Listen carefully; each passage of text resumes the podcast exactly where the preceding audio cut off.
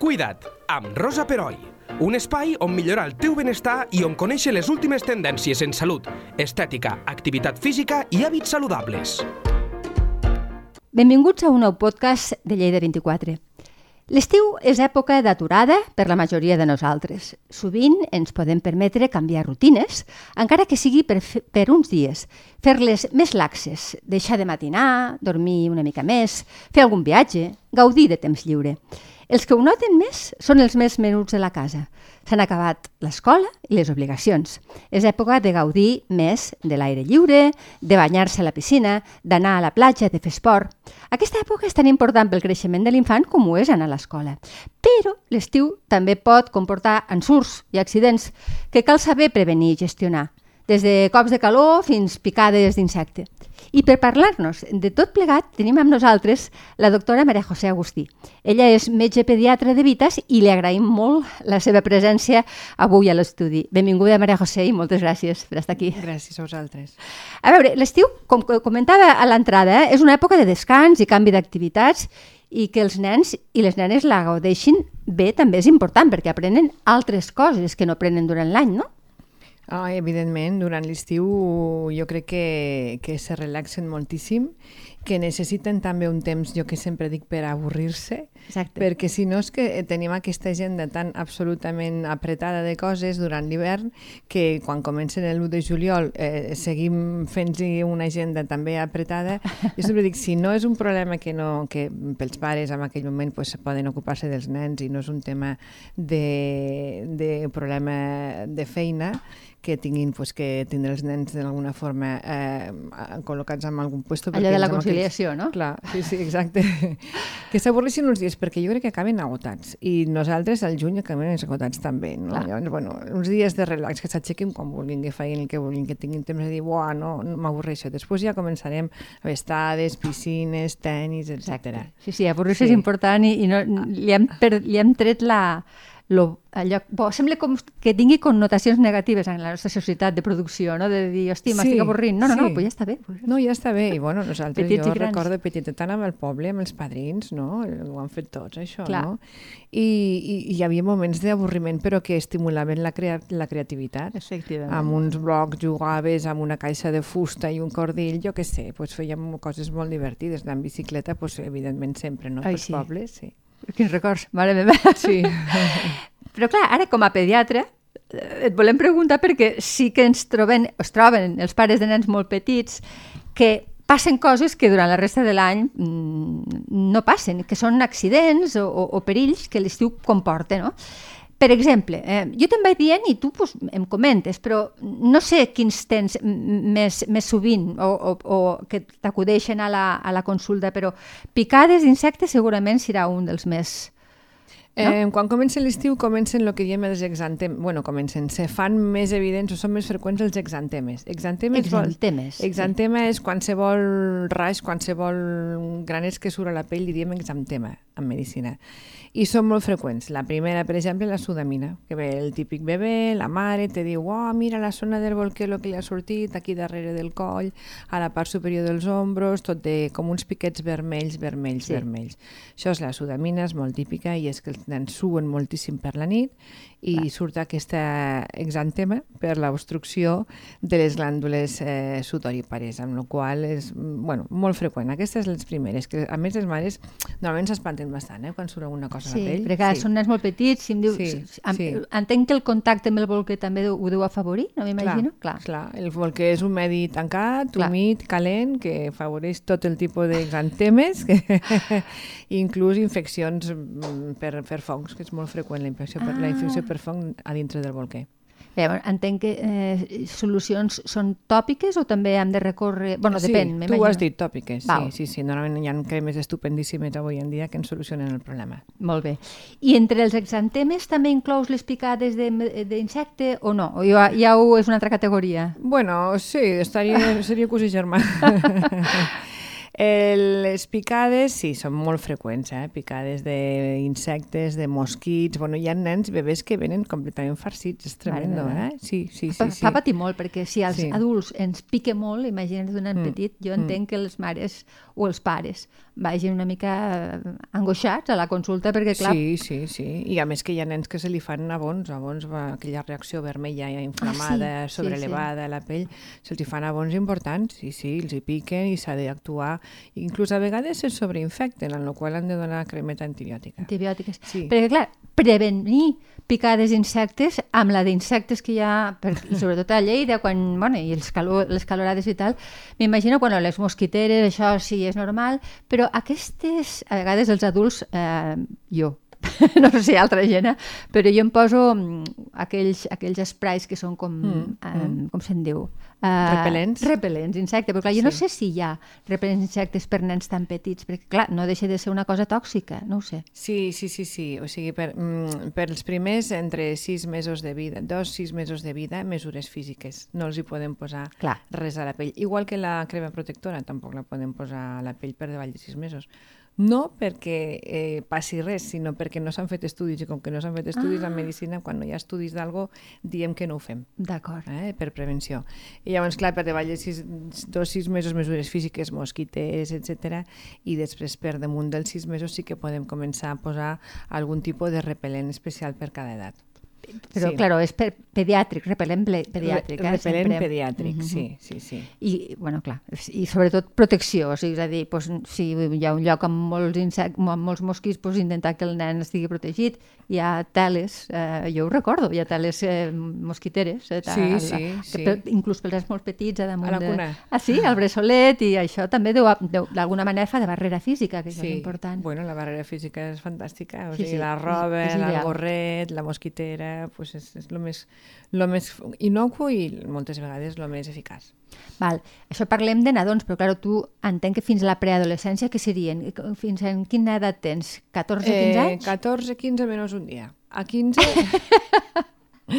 als 15 passa... Val. Lo que passa és que... Que curiós el tall, eh? Sí, sí, sí, als 15 passen adults. El que passa és que, t'explico, mira, hi ha molts nens que potser pues, han vingut des de petitets Ah, val. i ja tenen aquest rotllo amb tu i, pues, eh, clar, als 15 els dius, bueno, ara ves al metge de capçalera o la metgessa de capçalera i es troben com a perduts. I llavors, Clar. a vegades tinc nanos en 16 i en 17 anys. Però perquè és la metge, venen- tu, sou metge de confiança, diguéssim. Clar, jo sóc la Més enllà de la pediatra, clar. Metgessa de capçalera, Clar, la que clar, m'han clar, explicat totes les coses sempre i els he vist, bueno, pues, fer la comunió, tal... Clar, pues, clar, sí, clar. Sí, sí. Val, però entenc que fins als 15, més o menys estipulat, és, eh, menys un dia que dius tu, és, és que tu... Però, clar, llavors les picades o els accidents es tracten diferent. Mm. No, un nadó de dos mesos que un nen de 14 anys que gairebé pot aplicar-se, entenc, coses com els adults, de, de, de repel·lents, per exemple. Parlo de picades, ara. Sí, si hi ha una picada sobreinfectada, la tractem igual, eh? perquè clar, dones l'antibiòtic, un bebè li Clar. pots posar antibiòtic, Clar. eh? la cremeta, i si és una picada que, que és tot inflamatòria, hauríem de donar crema en corticoide. Amb un bebè la donem amb més cuidado, però Clar. també podríem donar, i amb un adult, pues, pues, bueno, les recomanacions de sempre, que matí i nit màxim 8 o 10 dies i ja està. Molt bé. Hi ha una altra picada, que és d'un animal que té molt, molt mala premsa, que són les meduses.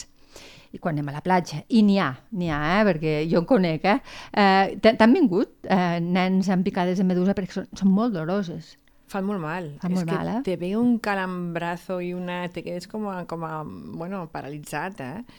eh són, són bastant canyeres i realment el que has de fer en aquell moment és banyar-la i rentar-la amb aigua de mar, no amb aigua dolça, Ah, perquè la osmolaritat no és la mateixa, no té res a veure. Banyar-la, treure la sorra i treure amb un plàstic si queda algun, algun reste de la medusa, que clar, allò és Sí. urti urticariant i està fent allí l'efecte constant no? a, dintre, a la pell. Eh, no treure una montoguallora ni evidentment amb els dits, no? perquè llavors el que passa és que tindràs el problema tu. clar, Eh, perquè mm, s'empegue, diguéssim, l'urticària. O sigui, sí. la, la part urticant te pot Sí, passar a tu, no? Sí, sí, sí. sí per clar. I, i llavors eh, han de treure si queda algun reste amb un plàstic, se diu sempre amb un plàstic, uh -huh. eh, una targeta de crèdit, un plàstic que tinguis a, la bossa de, de un, un tros d'una joguineta, el que sigui, amb un plàstic és més fàcil. I rentar-ho amb aigua de mar i si allí hi ha alguna persona de salvament, pues acudir a ell perquè sempre segurament tindrà les cremes adequades. Si no, eh, se recomana antihistamínics orals, perquè és que fa molt mal i s'inflen molt, eh? i a més durant sí. dos o tres dies perquè la reacció aquesta, com que té memòria, i a vegades l'endemà va fent encara eh, sí, enviaments del sistema immunològic a la pell. I després també eh, una crema de corticoide que és molt bon antiinflamatori de la pell i redueix el dolor. Molt bé. bueno, ja en tenim dos. Després hi ha, hi ha, hi ha un tema que és mm, la por a que el nen eh, pues, que es banyi que s'ofegui o que tinguem un susto de dir, ostres, eh, eh, pobret. Clar, hi ha, hi ha diverses eh, artilugis per ajudar a que el nen suri quan és molt petit i encara no sap nedar. Clar, l'ideal seria que el nen sapigués nedar molt bé, però no, no, no sempre passa això, no? Que hi ha els típics braçals, los manguitos en castellà, no? Sí. O les armilles. Eh, tot això ajuda, però no hi ha res que proporcioni, entenc, eh? el 100% de seguretat, de que un nen pugui, pugui no patir un accident d'aquest tipus que sí. alguna vegada pot acabar molt malament. Ara ho has dit molt bé. Eh? O sigui, eh, primer parlem de que els nens, els petitets, eh, tenen que estar a una distància no més llarga del braç d'un adult. No més sí, llarg al costat, el, sí, sí, Exacte, sí, sí. O sigui, ho has dit que el puguis agafar en un moment donat. Que el puguis agafar no? perquè eh, un nen fa una glopada i en un moment està de la piscina. No? Eh, piscina o mar, perquè aquí en aquest cas... Sí, sí, sí. Només de la distància d'un braç d'un adult, quan són petitets. Quan són més grans saben nedar i ja veus que són bastant autosuficients, eh, vigilància molt activa, molt activa, no els perdre's, no perdre'ls de vista ni un moment. I una vegada fem això, després parlem d'artilugis perquè surin, no? O sigui, dels manguitos, flotadors... Tot, eh, flotadors crec que està dintre de la categoria de joguina aquàtica. Eh? No, ah. Ni tan sol és un artilugi per ajudar-los a, a, a que estiguin surant. O sigui que és un artilugi aquàtic. De divertiment. De divertiment. Està contemplat així, eh, com a categoria. I després la bombolleta famosa ah, sí. que tots hem fet anar... Sí, però això ho fem més aviat els cursos de natació que ens portaven, sí, no? Sí, sí, sí, sí, exacte. I sempre està supervisat els maneguets i tal. Sí. No s'estan recomanant, eh? S'estan tot el que sí coincideix tota la literatura eh, de les autoritats sanitàries a nivell mundial és l'armilla, l'armilla salvavides, aquesta és més segura. Per què? Pues perquè bueno, vas molt ben lligat, és molt difícil que es punxi, Clar. és difícil que te puguis donar la volta i se que te quedi al cap al davall, com pot ser amb un flotador, per exemple. I tant, i tant. Jo ho he vist, això, eh? de ah. crios. Passa que bueno, la mare estava al costat, el pare també, i li van donar la volta al moment, però, però clar, eh, tu, els nens eh, és molt dramàtic, s'ofeguen d'una forma lenta i silenciosa. Eh? O sigui, és dramàtic i, i en un moment determinat tu estàs eh, mirant el mòbil o, jo què sé, anat a la dutxa i tal, te gires i, i ja l'has perdut de vista. Això es fa molt mal. Mare meva. Moltíssim cuidado, eh? sempre una vigilància superactiva eh, allò que dius, mira un moment l'Insta. No, no miris un moment l'Insta. Res de xarxes socials mentre hi ha nens petits a l'aigua. Oh, sí. És que jo a més me recordo que quan, quan eren petits, eh, jo només en tinc dos, però bueno, la gent que tenien tres o quatre, pues és que daven los crios d'una piscina a l'altra, de l'altra a la una, després a, a, a, la petita, a la gran. Es daven comptant tot el dia, les mares i els Clar. pares comptant, aquí hi ha tres allí, una aquí els quatre, aquí, aquí dos i allà dos. No, és complicadíssim, eh? No. Sí. Dius, mare de Déu, com, com eh? L'estrès que passes sense donar-te en compte. Sí. I en aquell moment, pues, bueno, estàs al, al cas i ja està, però ara penso i dius, uf, mm, pues sí. Pues Estàs sí. en alerta constant, alerta, o sigui, ets, ets, ets, el, ets vigilant. En aquell alerta moment no pots constant. gaudir de la piscina, ets el vigilant dels teus fills. Sí, sí, sí, sí, sí, no, si vas allí a la pèrgola a buscar pues, un aigua, pues, pues, d'estar a la piscina, pues, millor que no ho facis, eh? Mm. millor.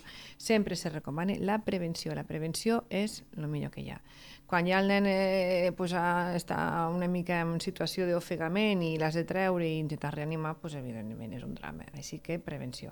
prevenció. Clar, perquè quan passa això el que has de fer és trucar de seguida o avisar de seguida als, als serveis d'emergències, de, que aquell, sempre n'hi ha a totes les platges i, i a les piscines en principi, no? Sí, sí, sí, sort d'això. El que passa és que bueno, jo crec que cada, cada vegada estem més sensibilitzats, eh? Sí, També. afortunadament. Sí, sí, sí. Mm -hmm. D'acord. Cops de calor, cops de calor que, que, clar, no sé si es diu ara cop de calor, insola... insolació us deia fa uns anys, però ja fa molt temps que no sento aquesta paraula. Uh -huh. És, és el mateix? És la mateixa... És un terme molt semblant.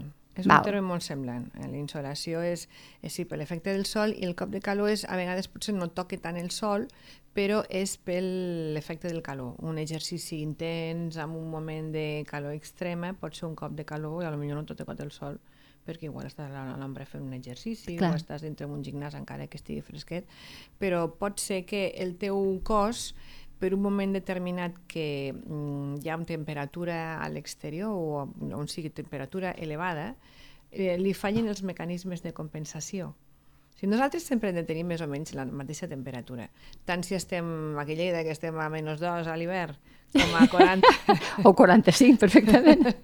sí, a l'estiu. Sí, com a Sí, sí. 40 o 45 a l'estiu. Eh, si tu et poses el termòmetre, tu veuràs que sempre tens la mateixa temperatura. 36 i mig, 37, clar. 37 Si no tenim 36 febre, vuit, exacte, sí, tant sí. si estàs a menys 2 com estàs a 40. Clar, dius, com es fa això? Eh, doncs no ens en donem compte, evidentment, perquè el mecanisme és molt savi, és molt intel·ligent i té uns mecanismes de, de regulació del calor.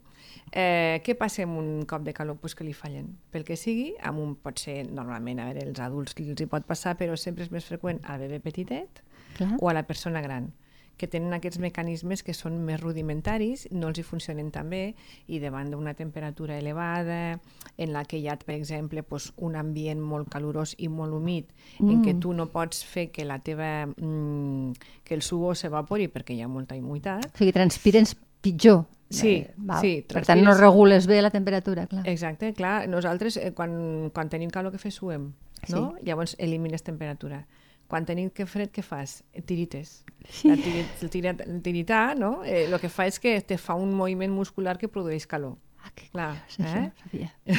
sí. No ho sabia. No, no, l'organisme és molt llest. T- Tremolar de fred és, Clar. és un, és un mecanisme, de, seguretat, de defensa. És un, exacte, és un mecanisme de defensa. Tu estàs tremolant i al tremolar aquestes contraccions musculars que estàs fent, no tremoles perquè sí, tremoles perquè això fa que la musculatura produeixi calor. Clar, Eh? Sí, sí. que curiós. Sí. Val, val, val, val. Per això llavors eh, aquests mecanismes pues, van fallant pel que sigui, eh, per l'edat, perquè un bebè és imma- immadur, perquè una persona gran pues, els mecanismes estan més esgotats, etc. I un cop de calor és una situació greu, és una emergència. Sí, oi? Sí, Sí. sí. sí. Però Eh, quins tens- símptomes té un nen, per exemple, dos, tres anyets, que té un cop de calor, que mm, perd el coneixement, què, pot, què, què observem? Sí, sí, sí. Té una pell vermella, molt vermella, com Val. si s'hagués cremat del sol. Ui. Està molt calent, pot tindre febre de... perquè pràcticament són de 40 graus. Mare Eh? sí. Eh, un bebè no t'ho dirà, però és sensació de mal de cap. Mal de cap, aquella cefalea, eh, nàusees, sensació de vòmit, sensació de somnolència i sensació de, de, de vaïdo, no? Que, que, que, Sí, que- que- De síncope, de lipotímia. Mare Eh? Això un adult ho pot explicar, però un bebè no. Llavors el bebè, que veus que, que no, no respon, que està hipoactiu, que està molt vermell, de seguida el posem-lo en un lloc fred, bueno, fred, a l'ombra, Sí. no? Refredar-li la pell, refredar-li la pell amb, Amb- tovalloles, amb tovalloles fredes, exacte, sí, sí, sí. tovalloles fredes, eh, cridar un servei d'emergències i abanicar-lo. Eh? Una, Aire. aire, un, vano que tingui aire i que vagi baixant aquesta temperatura. No donem apiretal. Apiretal vol dir antitèrmic. Per baixar la Para- febre, perquè, clar, no és un problema d'inflamació interna. Sinó, Exacte, clar, clar. perquè un diria, bueno, mira, saps què? Eh, pues si està calent la febre, li dono paracetamol. No. Eh, no. no, no, el mecanisme no és aquest, és Val. un altre. Eh? Llavors són mesures físiques, rehidratació, claro, si un nen està somnolient no li pots donar de beure, però si és un adult sí que pot beure, refrescar-se i hidratar-se bé. I normalment, si això es fa amb certa cura, és reversible, mm, o sigui, sense seqüales i sense problemes. Sí, sí, sí, sense Val. seqüeles. O sigui, Sí. Mm, No hi ha... És a dir, l'índex de, de, de, mal, de mals finals eh, eh, deu ser baix, si és que s'arriba al moment, eh? Vull dir, no... Si s'arriba el moment i el soluciones no queda cap seqüela. Una altra és que arribis tard Clar. i que aquell mecanisme falli per tot arreu i no puguis mm, recuperar-lo. Sí, perquè ja, jo conec persones grans que, que, que s'han mort per, per un, un cop de calor. Oh, Sí, sí, Sí, sí. conec una, un cas, però era molt gran, eh? Claro, és que Lleida també té climes extrems, eh? vull dir, les coses com siguin, no és el mateix. Depèn on vius. Suposo que te, ens haurien de, de pagar un plus de perillositat als lleidatans per viure per aquí. Val, el sall de digestió, que també és una altra cosa que jo de petita ho recordo que ma mare em deia espera't dues hores Sí, eh? després de la, de, la- de la menjada, però ara això està molt en entredit. Sí, Treu-me treu de la meva ignorància absoluta. Bueno, no, és un terme confós encara, eh? Sí? O sigui, jo també recordo la mama que em deia, ah, ara t'estaràs dues hores després de l'entrepà, i no, no ho puc creure, una cosa que no podies allí dues Sí. hores mirant l'aigua. Se feien eternes, Sí, a més a més, sí, perquè tu sí. volies anar a la piscina. I ja, i encara no te queda Sí. mitja hora, encara no. sí, ho han viscut tots. A veure, mm, eh, és un terme confús, inclús la hemeroteca, la, hemeroteca bueno, la, la, la bibliografia tampoc se posa massa d'acord. Ah, eh? caram. No, no, no. O sigui, el tall de digestió no és un tall de digestió com a tal, sinó que és que eh, si tu tens la pell molt calenta, Sí. i de cop i volta te tires a l'aigua que està fred, aquest xoc de, cal, de, de temperatura, doncs que passes de, jo que sé, de 37 o 38, a passes a la, que, que, que 25, que pot estar a l'aigua, Sí. 28, no sé. Eh, això te provoca una bradicàrdia reflexa. Què vol dir una bradicàrdia reflexa? Aquest xoc de temperatura fa un estímul directament a la musculatura del cor, que aquesta musculatura el que fa és que eh, disminueix eh, la freqüència cardíaca de forma automàtica. Ah, o sigui, el cor te va més Sí, lent. Te va més lent. Per, una, per a per una protegir-te. qüestió... Sí, sí, sí, sí, sí. Eh, per una qüestió és com un reflexe que té l'organisme. És com els bebès petits que quan, te'n recordaràs, quan un bebè petit que li dones de menjar que al moment fa cacàs. Ah, sí, sí, sí, Sí. és allò, Eh? pim-pam. Sí, que diu, ja ho l'acabo de sabies. canviar, antes de la toma el canvio, li dono el pito, li dono el que sigui, bum, al moment ha tornat a fer cacàs, Ah, ho no? torna a canviar. Sí, Sí, sí, això ho sabem les mares. que és un mecanisme mm, reflex, és a dir, quan nosaltres augmentem la, la, la, el, el contingut gàstric, el colon dispara una, una contracció, el que fa ah. dispara les, les deposicions. Molt no? bé, pues això és un mecanisme automàtic, no hi podem fer res, del parasimpàtic. Pues el, el, el tema aquest de la bradicàrdia, és a dir, la disminució de la freqüència cardíaca, també és un mecanisme reflexe, no hi pots fer res, és tal qual. El, el sistema parasimpàtic fa una descàrrega i diu, bueno, pues ara tu vas més lent perquè aquí ha hagut un canvi de temperatura important. Què passa? Si nosaltres estem acostumats a anar amb una freqüència cardíaca de 80 i de moment anem a 50 o 40, tens sensació de mareig, Clar. tens sensació de nàusea, de ganes de vomitar i tal. Eh, què passa? Aquest, aquest, eh, això es diu hidrocució, el canvi de temperatura de la pell, Sí, de forma brusca. hidrocució. Hidrocució, sí. Que llavors és més freqüent quan tenim l'estómac ple. Ah, clar. Aquí està la cosa. Aleshores, aquí està, sí. És clar. més freqüent si hem fet un menjar una mica més copiós o no copiós, però quan estem, tenim l'estómac ple, com que tenim la circulació dintre de l'estómac que també està treballant, és més freqüent en aquestes situacions. Per això és més freqüent que la hidrocució se dongui després de les menjades. Nosaltres per tota la vida hem dit, no, després de menjar, què passa això, el tall de digestió? Llavors, hi ha gent que te diu recomanem una o dues hores d'absència de, eh, de, de bany després del menjar i hi ha que diu no, Mm, ja pots fer una o dues hores que el que has de fer és entrar poquet a poquet a l'aigua, també és lògic, no? I estàs molt calent i te tires de cop. Clar, ja és una qüestió de sentit comú una mica. És sentit comú, és anar adaptant el cos a una altra temperatura i sobretot les zones més sensibles serien clatell, eh, canell... Sí, per, perquè Sí. és on, on circula la sang, entenc, Sí, no ens ho Imagina? deien? Mulla't els Sí, sí, sí, cabells, sí, és que me, estic, estic vivint com un flashback, com un revival de, de la meva... Déjà vu, Sí, Pues no, déjà vu. anaven, no anaven tan desencaminats. No, no, eh? no, no, no. sí, és sentit comú aplicat, sí, sí, està Mm, bé. Molt bé. I, i, o alguns pares més moderns, recordo, no els meus, eh, però alguns pares més moderns sí que els deixaven banyar els meus amics, cosa que em produïa una enveja horrible, ja de seguida, però els hi deien de que primer es mullessin els peus, o sigui, molt gradualment introduir-se, que això també suposo que fa que el cos es vagi adaptant a la temperatura A de la nova l'aigua. Vull dir que tam... sí. I no els hi passava mai res, jo no, No. no, no els veia mai, o sigui que... Jo crec que aquesta és la correcta, no? Sí, no? Poquet a poquet, sí. sí, sí. Exacte, Primer sí. peus, anar, anar baixant, anar baixant. Després, tòrax també és molt sensible, un canvi de temperatura. Ah, sí, sí, eh? bueno, això abdomen. tot ho coneixem quan- sí, quan arriba no aquí que l'aigua. quan te mulles la, los peus i canvis, dius, bueno, però quan arribes a la panxa... Uf, Sí. Eh? sí, sí, el cos t'avisa, eh? Ostres, aquí passa alguna cosa, sí, cert? sí, sí, sí, exacte. Està bé. Abans em, em comentaves, els nens molt petits, mm, com que no està demostrat, no? Eh, no hi ha protecció solar, però a partir de certa edat I jo crec que per tota la vida, això ja, ja m'ho diràs, eh, és necessària a l'estiu la protecció solar si ens n'hem d'anar a una piscina o a la platja, perquè és que el sol ja sabem que, que, bueno, que no és bo per la pell, o almenys no és bo eh, exposar-se molt, no? Sí. Eh, com, què els aconselles als pares? O què fas quan te veuen amb un nen pues, que, que està vermell o cremat? Què, què, què fas? Perquè Ai, tam sí, també sí. és molt perillós, això. Pobrets, a vegades veus els nens estrangers que estan a, a la platja, que ells estan blanquets, nòrdics i tal, i els veus ja de color rosa a les Ai, 11 mare del matí, dius socorro. Sí, que els hi diem gambes, pobretes, que és, clar, no, la seva pell no, no és com la nostra. és veritat, eh? Fa pobre empatia. crió, aquest nen no podrà dormir la nit Ai. menjant sol, quin horror. Eh, No, no, no, eh, que fa, fa, Fa molt mal, a angúnia, eh? Sí, I sí, fa tant. mal.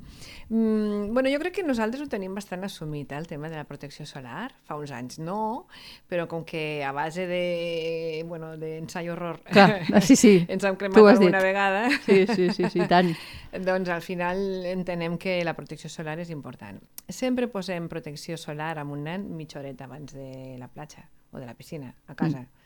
Antes de vestir-lo ja li posem una mica, no ens equivocarem mai, eh? cara, braços, ombros, pit i tal. Quina, quin I- índex? 50? Mira, eh, tinguin la pell que tinguin, jo sempre dic 50. No t'equivoques. No o sigui, és pantalla, diguéssim. Mm, mm -hmm. 50. 50 plus i després eh, hem de mirar que dintre de la etiqueta del, del fotoprotector hi hagi encerclat UVA i UVB.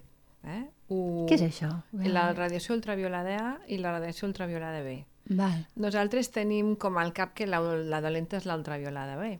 B, que és la que fa que ens broncegem, la que fa que ens cremem i la que fa que tinguem bueno, perill de tindre càncer quan som més grans, Sí. eh? que és la que actua a nivell del DNA de les cèl·lules dèrmiques, epidèrmiques. Um, aquesta és la que nosaltres pues, sempre pensem que és la dolenta, però la A és la que actua també a nivell de l'envelliment de la pell, Ah, eh, de les arrugues i d'algunes alteracions que poden sortir no tant cancerígenes com la, com la B, però pues, també doncs, aquesta No la teníem desitjables. Tan controlada, no desitjables, no la teníem tan controlada, però millor que tingui eh, protecció enfront a la i a la B. Ah, doncs no ho Sí. sabia això. I no totes la tenen, les, les No, cremes. No, no, no, no, no Ah. totes ho tenen. Cada vegada ho tenen més, eh? perquè ja van veient que la gent ens tornem una mica més exigents Clar. i se sabem més de què va i cada vegada, sobretot les primeres marques, sempre tenen A i B. Val, perquè és que hi ara una reflexió que suposo que tu comparteixes, però quan, nos- a veure, quan, quan jo era jove, no sé, eh, és que fèiem... Barbaritats. Bo, és que quan hi penso... Clar, després la informació m'ha fet recapacitar i ara intento ser més prudent. Però quan era joveneta venien inclús olis, olis que el que feien era coure't més. Clar, Sí, això és sí. una, una animalada per la pell. O és una animalada i, a més, que a part de que pot provocar càncer de pell, en Clar. aquesta exposició al sol amb una substància que a sobre fa que et cremis més, te- t'arruga, t'arruga molt, estàs la pell molt envellida. Sí. Jo recordo la meva època, de, bueno, quan jo anava a la piscina amb, amb ma mare, que totes portaven les mares cremes de vaca. Te'n Ah, recordes sí, de la que me'n recordo. la Sí, crema de que allò era tan fam- famosa? Sí, sí, sí, me'n recordo. Ara, un, ara ho penso i dic que...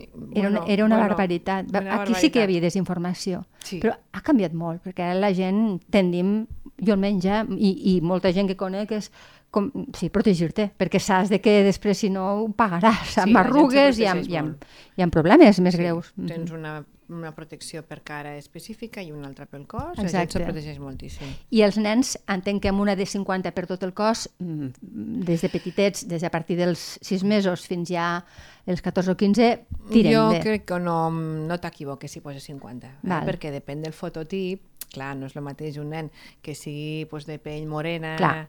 Eh? i que, que un nen roset d'aquestos que diem nòrdics, que són Sí, blancs pobrets. nuclears, Sí, que sí. són blancs, i, bueno, no, no és el mateix, no? Que te- tenen un fototip diferent i per tant necessitarien un, un eh, protector, si fóssim estrictes, diferent. Però, sí, què més dona? Fem 50 i no ens Fem equivoquem. 50 i anem cada dos o tres hores entenc que s'ha de continuar aplicant perquè clar, Ah, si hi ha aigua sí. el que sigui ha de marxar. Ah, aquesta és una altra. Aquesta és una altra. Però jo he vist inclús nens, eh, ara no fa gaire a la platja i a la piscina, que porten eh, samarretes eh, per banyar-se. O sigui Sí, que també, això sí. també deu anar bé, entenc, sí, no? Sí, sí. Home, és una mesura física fantàstica. Clar, és, Clar. un, és una barrera. Clar, el que fa les pantalles, eh, la crema solar, el que fa és una, és una pantalla. Sobretot la dels petitets que diem que és mineral, és un, un protector físic, és com una crema que si et fixes, te'n recordes del, quan posaves la crema als nens, que, que quedaven blancs, però Sí, sí, blancs. sí, queden blancs, és veritat. Clar. no és que sigui molt potent, no, més potent per ser més blanca, sinó que és una mesura física, és a dir, quan el sol penetre, o sigui, no penetre, quan arriba a la pell, com que és un carbonat càlcic, és una pantalla física, rebota, és com si tinguéssim una samarreta Val. Eh? Pues lo mateix. Ja Sí, no? Si poses una samarreta, pues millor. Millor. I sobretot protegir-los. Mira, eh, jo he vist nens amb els empeines cremats. Perquè Clar, perquè no me sona que no, la no hi gent no, no, penses. hi pensem. És No hi veritat. penses, penses molt en els ombros, l'espatlla, la cara, no? Inclús les orelles. A vegades les Clar. orelles no, no posem. Jo sóc la primera que no me'n posava, no. però que a vegades, ballofes a les orelles. Uf, quin mala. Del sol, per favor, eh, sí, orelles, empeines, dors de les mans... tot Gorretes també pel cap, entenc que sí. Ah, que Gorret- sí? Gorretes pel cap, perquè a més, clar, el cuir cabellut, imagina't tu, si tenen quatre pèls els bebitos, Són no? o els petits, nens clar. Que tenen aquell cabell prim encara que no els hi fa de protecció, doncs una gorra és ideal. Mm. Perfecte. Jo no sé si ens hem deixat alguna cosa més o ja ten... tens algun, algun altre accident que pugui... O no, més o menys ja els hem repassat tots, dels més comuns, eh? de que els pares ha- han d'estar una mica informats. Mm, El cop de calor és el més freqüent, Sí. eh? el cop de calor i... I potser el més perillós? Sí, i el més perillós, la hidrocució que ja n'hem parlat, Sí. realment és lo... i les picades, les picades és el que més veiem a l'estiu, eh? I, I amb els grans també, que, que és un problema. eh? També, però... Insistir en la prevenció. Eh? Exacte, O sigui, no sí, sí. arribem a que el nen hagi fet ja ha tragat uns quantes lopades d'aigua, sinó Exacte. que insistim en que l'hem de tindre al costat. I sí, algo que... mm, Això sí que volia comentar, Mhm. Que quan, per exemple, diem no, és que el meu fill a la natació sap nedar i tal i qual. Sí, està molt bé que sàpiguin nedar i que sàpiguin bussejar, però això no, no, te, no eximeix de que tu estiguis també al cas tot el rato. Per què? Pues perquè en un moment determinat es pot bloquejar. Un moment Sí. determinat pot tindre un vaïdo, pot passar-li qualsevol cosa. O hi ha nens, pues, jo què sé, el nen que té, que té una epilèpsia, aquest nen Ah, evidentment oh, no es tant, pot banyar clar, mai clar, sol. clar, està clar. Sempre ha d'estar algú al seu costat, no? Clar, Inclús amb els adults que, que saben nedar, eh, Bueno, hi ha pues, accidents. Te pot passar qualsevol cosa mentre Imagina't. estan nedant. Clar, doncs Sí. els nens encara més. Per tant, el que tu dius, Maria, Maria José, prevenció sobretot i vigilància. Vull dir que no ens anem a, ni a Instagram ni a fer unes copes. Els, en aquell moment som els vigilants dels sí, nostres sí, sí, fills. perquè és un moment... És com quan te cau un crió del, del canviador. Eh, que t'has acotxat a buscar Ostres, sí. el, el, el bolquer, que el tens a lo millor a l'armari de baix o al calaix de baix, i en aquell moment pega una patada i bum. Sí, Eh? O sigui, eh, és un segon. és un segon. pues el mateix, els nens necessiten molta vigilància. Queda claríssim, queda claríssim. no tenen coneixement. No, pobrets. I tenen molta curiositat per les coses. Clar, clar, Sí. clar. Doncs, Maria José, eh, tornem a repetir, ella és pediatra de Vitas, una excel·lent comunicadora. Mm, ets, ets un descobriment per mi, eh? O sigui que em sembla que, que et reclutaré, si tu vols. I, escolta, moltes gràcies, perquè em sembla que a, a aquest podcast l'agrairan molts pares de nens petits i els pares, que, els que tenim, tenim fills grans, mm, farem una espècie d'acte de, d'acte de contrició de les barbaritats que vam fer en aquella època, però bueno, ja està passat, per tant, ja ens hem eximit. Bueno, ja, ja ens hem redimit. Ah, Exacte, ja ens hem redimit, i escolta, ja hem hem fet, que- vam fer el que vam poder. Bueno, però llavors en aquell moment no ens informàvem. Sí. No, Sí, no sí, sí. teníem una, Està aquesta clar. informació que avui en dia toques un botó i bum, te surt tot el que vols. Sí, sí, Ah. sí, perquè quan tens algun dubte, un- Google te pot dir, mira, va així, però no, sí, ara no. i a més ara vas no. al dermatòleg i ara pues, Sí. ta, ta, ta, te- Sí, sí. T'eduquen, no? Que abans pues, pues no, tampoc se sabien tantes Exacte. coses. Va, doncs, quedem-nos tranquils. doncs moltíssimes gràcies, Maria José, de veritat. Cuida't, amb Rosa Peroi, cada dos dimarts a lleida24.cat.